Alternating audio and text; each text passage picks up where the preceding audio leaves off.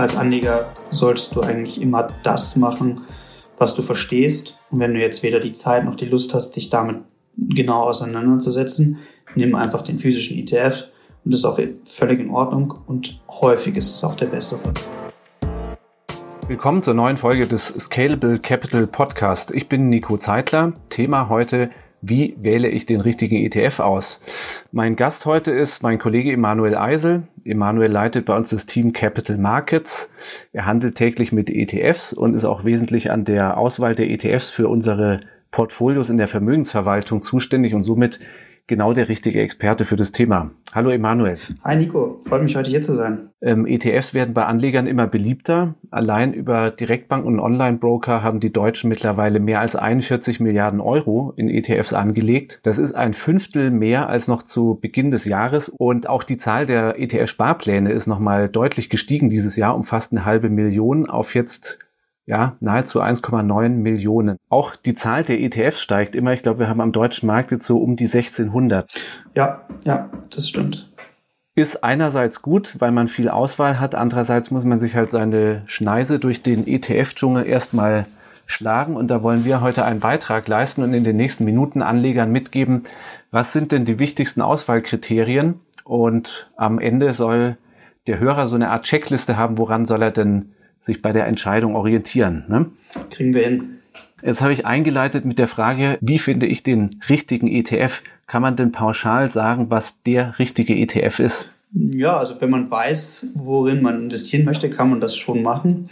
Allerdings gibt es jetzt nicht den einen ETF, mit dem ich einfach nichts falsch machen kann. Das heißt, als erstes überlege ich mir erstmal grob, in welche Märkte ich überhaupt anlegen möchte. Also als klassisches Beispiel gilt es einfach, ich möchte global in Aktien investieren.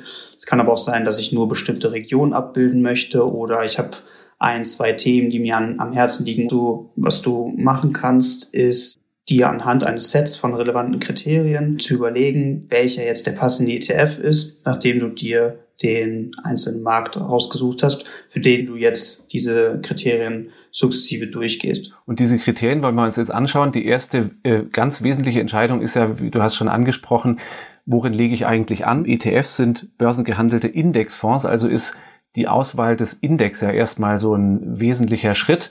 Jeder kennt den MSCI World. Wenn ich möglichst breit gestreut in die Aktienmärkte investieren will, könnte ich es mir doch eigentlich ganz einfach machen und sagen, ETF auf den MSCI World und fertig ist die Laube. Das kannst du machen, ja. Ähm, und es ist auch richtig, dass der MSCI World eine hohe Zahl an Unternehmen abdeckt. Das heißt, man sagt dann, man ist hier breit diversifiziert. Das stimmt erstmal so.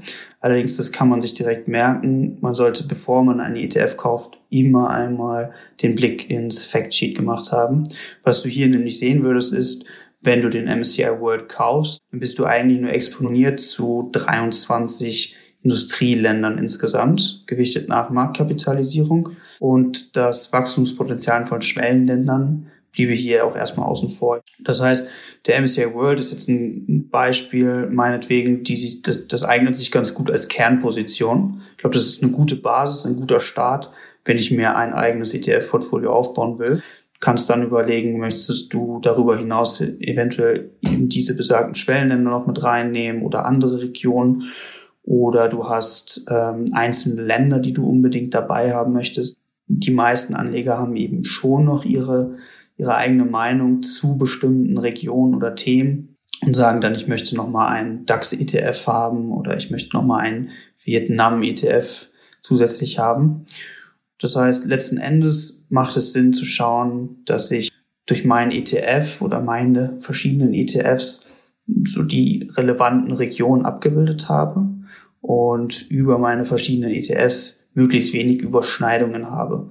Also was will ich vermeiden oder was sollte man nicht machen? Sich jetzt den MSCI World holen und sagen, ja, ich hole mir noch einen zweiten ETF und das ist dann der ein ETF auf den S&P 500, also die 500 nach Marktkapitalisierung größten amerikanischen Unternehmen. Die Überschneidung ist dann halt sehr groß. Jetzt kann man ja außer nach äh, Regionen auch äh, unterscheiden nach Branchen. Ne? Es gibt Branchenindizes auf die auf europäische Konsumgüterfirmen oder den weltweiten Energiesektor. Kann ich mit denen auch was anfangen? Wann machst du das, wenn du eben deinen persönlichen Eindruck oder deine persönliche Meinung auf sektorspezifische Entwicklungen irgendwie zum Ausdruck bringen möchtest. Meinetwegen hast du schon ein Portfolio bestehend aus zwei, drei ETFs, vielleicht auch mehr und sagst, ich möchte jetzt auf die bestimmte Branche nochmal einen Schwerpunkt setzen. Nehmen wir jetzt als aktuelles Beispiel mal die ähm, Energiebranche, die beispielsweise in, im S&P 500 gar nicht mehr so stark vertreten ist. Du persönlich hast aber die Meinung, dass wir hier vor einem Turnaround stehen. Könntest du es beispielsweise über so einen Sektor-ETF ganz gut spielen. Im Grunde platzierst du eine Wette darauf, dass jetzt der Sektor, den du hier kaufst, sich besser entwickelt als der Gesamtmarkt. Dann äh, gibt ja noch einen Faktor, der auch schon bei der Indexauswahl eine Rolle spielt. Das Thema Nachhaltigkeit wird immer wichtiger. Ne? Und jetzt äh, gibt es auf große Indizes wie den S&P 500 ja mittlerweile so zu sagen ähm, nachhaltige Indextöchter. Das heißt, das sind dann Versionen dieser Indizes, in denen beispielsweise Firmen bestimmter Branchen nicht enthalten sind. Gibt es denn, wenn, wenn mir dieses Thema wichtig ist, einen Punkt, den wir den Anlegern mitgeben möchten? Ich glaube, das Thema vollumfassend zu beschreiben, das würde hier tatsächlich jetzt den Rahmen sprengen. Ähm, was man aber sagen kann, es gibt eben verschiedene Stufen von ESG-ETFs. Die unterscheiden sich in der Regel durch ihre verschiedenen Ausschlusskriterien, sind dahingehend eben unterschiedlich streng. Ja, ich denke, es liegt an jedem selbst, eben für sich zu entscheiden, wie streng man äh, das hier möchte, ob man das überhaupt möchte. Der Markt bietet inzwischen da viele Möglichkeiten. Ganz generell vielleicht noch, dass die ähm, nach ESG, also nach Nachhaltigkeit gefilterten Varianten leicht zu erkennen sind. Da steht dann entweder ESG oder SRI direkt mit im Namen. Was wir auch manchmal machen, ähm, bei justetf.com geht es ganz gut. Du wählst, sagst eben, okay, ich möchte jetzt US-Aktien suchen, dann wählst du links Aktien aus, gehst direkt auf das Land und kannst dann bei Anlagestrategie hier direkt nach Nachhaltigkeit filtern. Und dann bekommst du alle ETFs angezeigt, die für US-Aktien äh, Indizes abbilden, die eben nach Nachhaltigkeitskriterien filtern.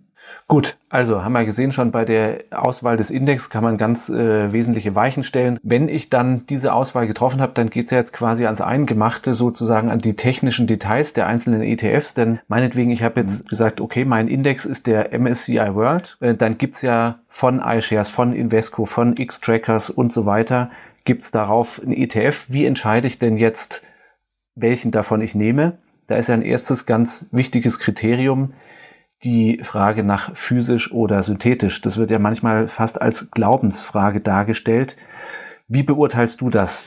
Also allgemein würde ich physische ETFs bevorzugen. Wenn aber ein synthetischer ETF durch welche äh, Gründe auch immer wirklich einen signifikanten Vorteil gegenüber ähm, dem physisch replizierenden Produkt hat, würde ich es in jedem Fall in Erwägung ziehen.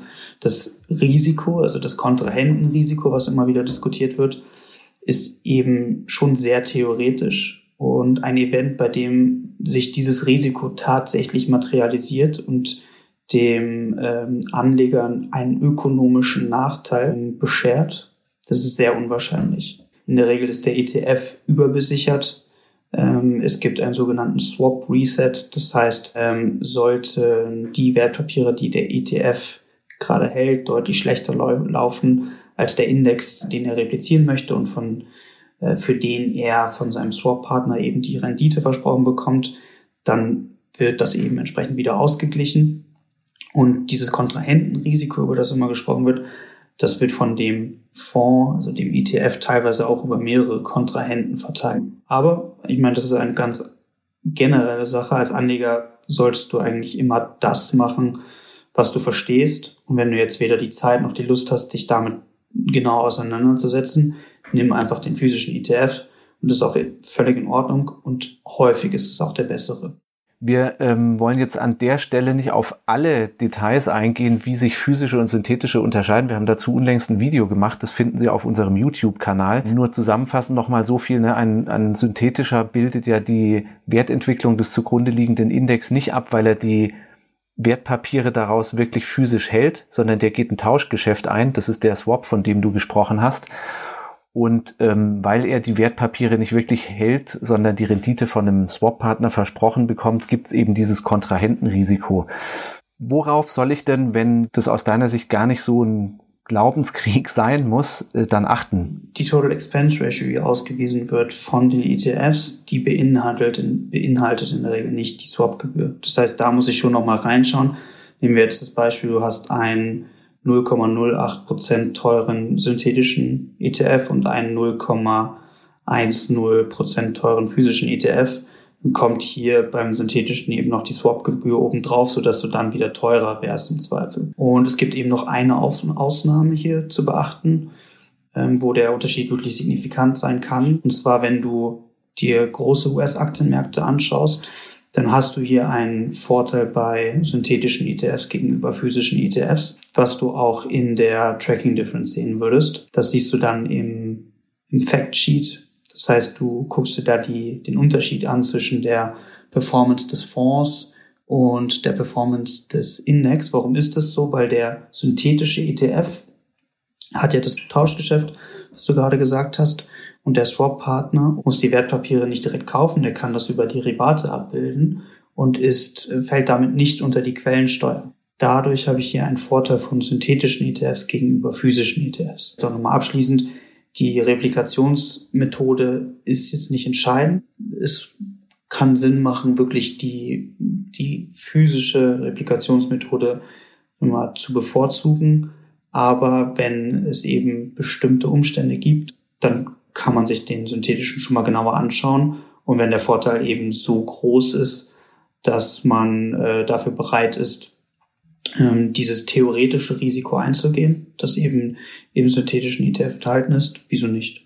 Das heißt, es ist weniger eine prinzipielle Entscheidung als äh, in vielen Fällen eine, die sich dann ja materialisiert an ein Thema wie Kosten, was du jetzt angesprochen hast. Das müssen wir uns im Detail noch anschauen, weil da sind jetzt einige Begriffe gefallen, die man, glaube ich, im Einzelnen nochmal aufdröseln muss.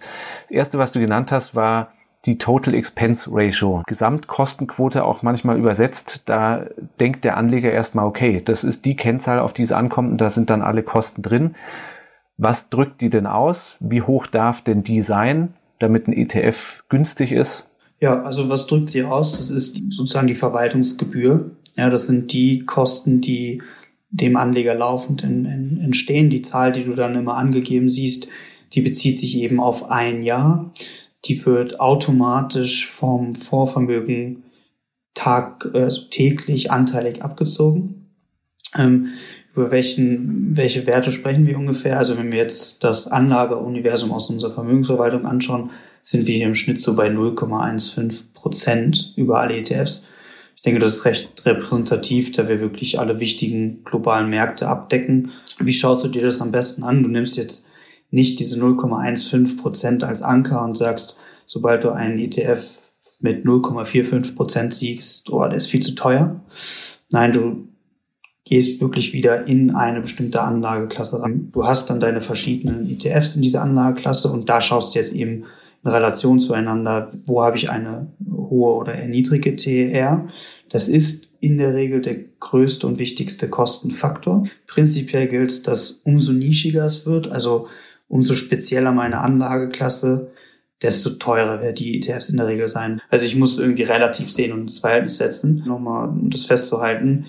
Man nimmt nicht immer sofort den günstigsten ETF. Also der TER-Vorteil, der jetzt vielleicht zwei, fünf oder acht Basispunkte groß sein kann, kann nämlich gegebenenfalls durch andere Faktoren wieder zunichte gemacht werden andere Faktoren. Das heißt, TER ist als alleinige Kennzahl, die über die Kostenauskunft gibt, gar nicht äh, zu gebrauchen. Was muss man denn noch sich angucken? Was, was man sich auf jeden Fall immer einmal anschauen sollte, sind auch die Kosten, die abhängig sind von der Liquidität des ETFs oder des, des dem ETF zugrunde liegenden Marktes. Was meine ich damit? Das sind die Geldbriefspannen, also der Unterschied zwischen An- und Verkaufspreis. Wann ist das relevant? Dann, wenn ich den ETF eher häufiger handle oder wenn ich generell mehr handle und kein äh, klassischer Buy-and-Hold-Investor bin, der jetzt einmal den ETF kauft, vielleicht auch ETF-Sparpläne hat und damit aber anschließend gar nichts mehr machen. Was ganz gut hilft bei der Entscheidungsfindung ist, denke ich, sich einfach die Kosten pro Jahr vor Auge zu führen. Das heißt, ich nehme die TER und addiere noch die impliziten Handelskosten, was eben in in der Regel der Spread ist. Äh, den Spread kann ich dann noch durch meine Haltedauer teilen und dann komme ich auf eine gute grobe Orientierung, was ich so an jährlichen Kosten erwarten kann, kann das auch vergleichen mit anderen ETFs. Also wenn ich jetzt als Beispiel nehme, wir haben 0,2 Prozent TER und wir haben einen ETF, der einen Spread von 0,3 Prozent aufweist und ich würde den fünf Jahre halten wollen, dann rechne ich eben 0,2 plus die 0,3 durch 5 und bin dann so bei 0,26 Prozent. Das kann ich jetzt bei verschiedenen ETFs in dem Bereich machen und weiß dann, äh, welcher ETF ihm unter Berücksichtigung aller Kosten für mich der günstigste wäre. Aber ganz grundlegend, klar, umso länger mein Anlagezeitraum oder umso länger ich vorhabe, den ETF zu halten, desto unwichtiger sind wirklich die Handelskosten. Desto mehr sollte ich mich dann auf die TER und gegebenenfalls noch andere Faktoren fokussieren. Jetzt müssen wir den Zuhörern noch verraten, wo sie denn Auskunft über den Spread, also die, die Geldbriefspanne bekommen. Ja, da gibt es unterschiedliche Möglichkeiten. Also du kannst zum Beispiel ähm, auf der Seite der deutschen Börse, der Xetra-Webseite gibt es so ein Xetra-Liquiditätsmaß. Da kannst du dir für die verschiedenen ETFs äh, die Spreads anschauen. Du kannst aber zum Beispiel auch den ETF-Finder von Getex nutzen kannst dir dort Echtzeithandelsdaten an, äh, anzeigen lassen. Dann schaust du dir eben da den Spread an. Du kannst bei uns im Broker kannst du dir die aktuellen Preise anschauen. Ähm, also umso mehr mehr Zeit du hast, desto mehr Quellen kannst du da wirklich nutzen. Ich würde an der Stelle vielleicht nochmal ein paar Richtwerte geben, was für Spreads denn normal sind. Also wenn du jetzt wirklich die gängigen Aktien-ETFs handelst, also DAX-ETF oder US-Aktien, europäische Aktien und ich spreche hier über die großen Produkte, dann gibt es eigentlich wenig Gründe, warum du hier ähm, die Produkte zu Spreads von mehr als 0,15 Prozent handeln solltest. Wenn wir jetzt ähm, über einzelne Länder sprechen, Sektoren oder Regionen wie Asien und der pazifische Raum, dann sind von Spreads von mehr als 0,25 Prozent nicht unüblich. Jetzt gibt es noch einen weiteren Punkt, äh, der Auswirkungen bei den Kosten haben kann, und zwar das Fondsdomizil. Welchen Einfluss hat das denn und welche Fondsdomizile sind denn eher günstig für Anleger und welche nicht? Also ganz grundlegend, physisch replizierende Fonds, die in Irland aufgelegt sind, haben häufig einen Vorteil gegenüber Fonds, die in Luxemburg oder Frankreich aufgelegt sind. Ähm, wir hatten es eigentlich schon mal kurz äh, erwähnen. Und zwar sind wir wieder beim Beispiel US-Aktien. Wenn wir jetzt hier einen physisch replizierenden ETF kaufen möchten, dann hast du beim irländischen Fonddomizil einen klaren Vorteil gegenüber einem luxemburgischen Fonddomizil. Der Vorteil ist so groß, dass er einen Nachteil bei der TER von, sagen wir, 0,05 Prozent mehr als wettmachen würde. Lässt sich das im Vorhinein immer ganz klar einschätzen, wie viel günstiger ein ETF je nach Domizil für mich ist? Ja, also in dem konkreten Beispiel definitiv. Also du nimmst die US-Dividenden, das kannst du nachschauen, du suchst einfach nach der aktuellen Dividendenrendite des S&P 500 Index. Und was du wissen musst, ist die Quellensteuer, die in Irland domizilierte Fonds auf US-Aktien zahlen, liegt bei 15 Prozent, während sie bei einem Luxemburger Fonds bei 30 Prozent liegt. Das heißt, du hast hier eine Differenz von 15 Prozent. Jetzt nimmst du die 15 Prozent, die der luxemburgische Fonds mehr zahlen muss, auf die Dividendenrendite, weil das ist die Ausschüttung, die er ja bekommt. Auf diese Ausschüttung fällt eben die Quellensteuer an, die in dem Quellenstaat, in dem Fall den USA, einbehalten wird. Und der Unterschied liegt eben bei, wenn man das ausrechnet, 15 Prozent mal aktuell 1,75 Prozent sind wir da bei 0,26 Prozent. Ja, also das ist das Vielfache überhaupt einer Total Expense Ratio. Daher macht es schon Sinn, sich das hier im Detail anzuschauen. Okay. Welche Kennzahl soll ich denn noch anschauen, um jetzt so einen Gesamteindruck zu bekommen, ob jetzt ein ETF günstiger ist als ein anderer oder teurer? Was wir immer machen und was wir in der Regel ähm, eher am Ende der Analyse machen, einfach weil es auch ja, die anderen Faktoren, die wir uns vorher angeschaut haben, in der Regel bestätigt, hm, ist die Tracking Difference. Was ist die Tracking Difference? Das ist der Unterschied zwischen der Performance, der Rendite des Fonds und der Rendite des Index, der vom ETF abgebildet wird. Die findest du in der Regel im Factsheet. Und da sagt, äh, sagt dir das Factsheet dann genau für verschiedene Zeiträume und für jedes einzelne Jahr auch, wie der ETF abgeschnitten hat und wie sein Referenzindex abgeschnitten hat. Und dieser Unterschied ist eben die sogenannte Tracking Difference. Und es ist ganz gut, wenn die Tracking Difference ähm, relativ konstant ist und sich ziemlich im Bereich der Total Expense Ratio bewegt, weil die Total Expense Ratio ist eben der Haupttreiber hinter der Tracking Difference.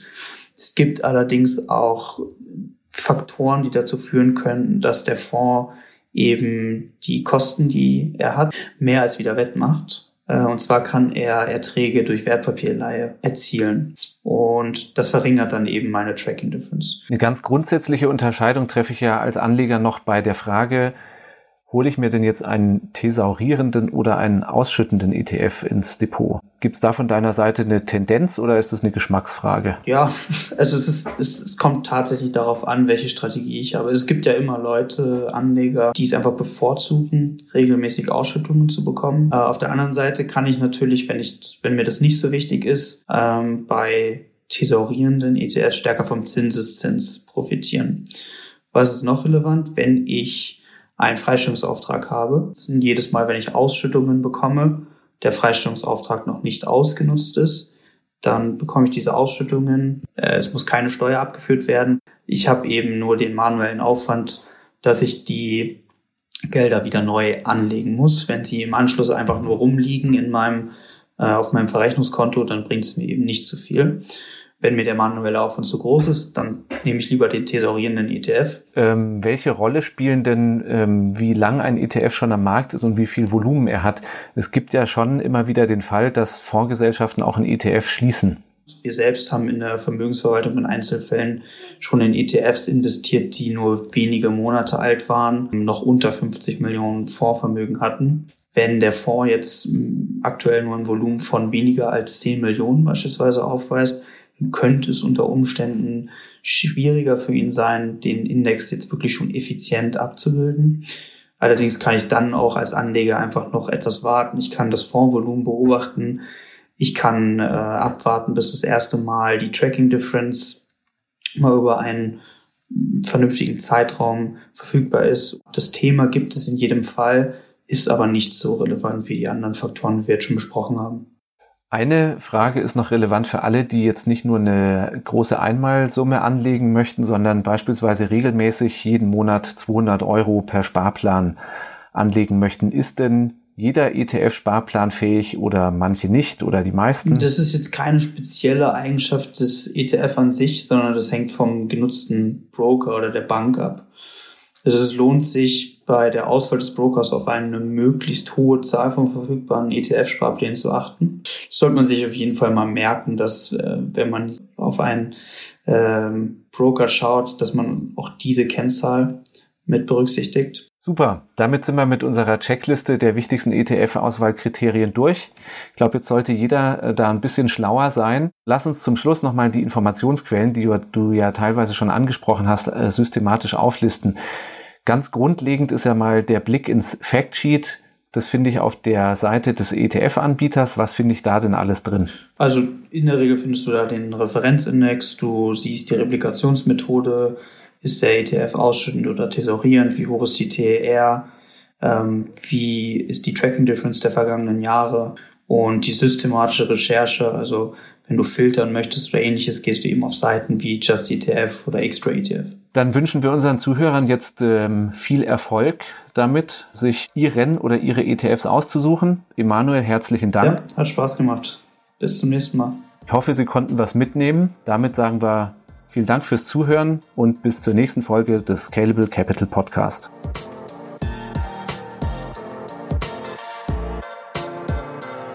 Scalable Capital Vermögensverwaltung GmbH erbringt keine Anlage-, Rechts- und oder Steuerberatung. Sollte dieser Podcast Informationen über den Kapitalmarkt, Finanzinstrumente und oder sonstige für die Vermögensanlage relevante Themen enthalten, so dienen diese Informationen ausschließlich der Erläuterung der erbrachten Dienstleistungen. Die Kapitalanlage ist mit Risiken verbunden. Bitte beachten Sie hierzu die Hinweise auf unserer Internetseite.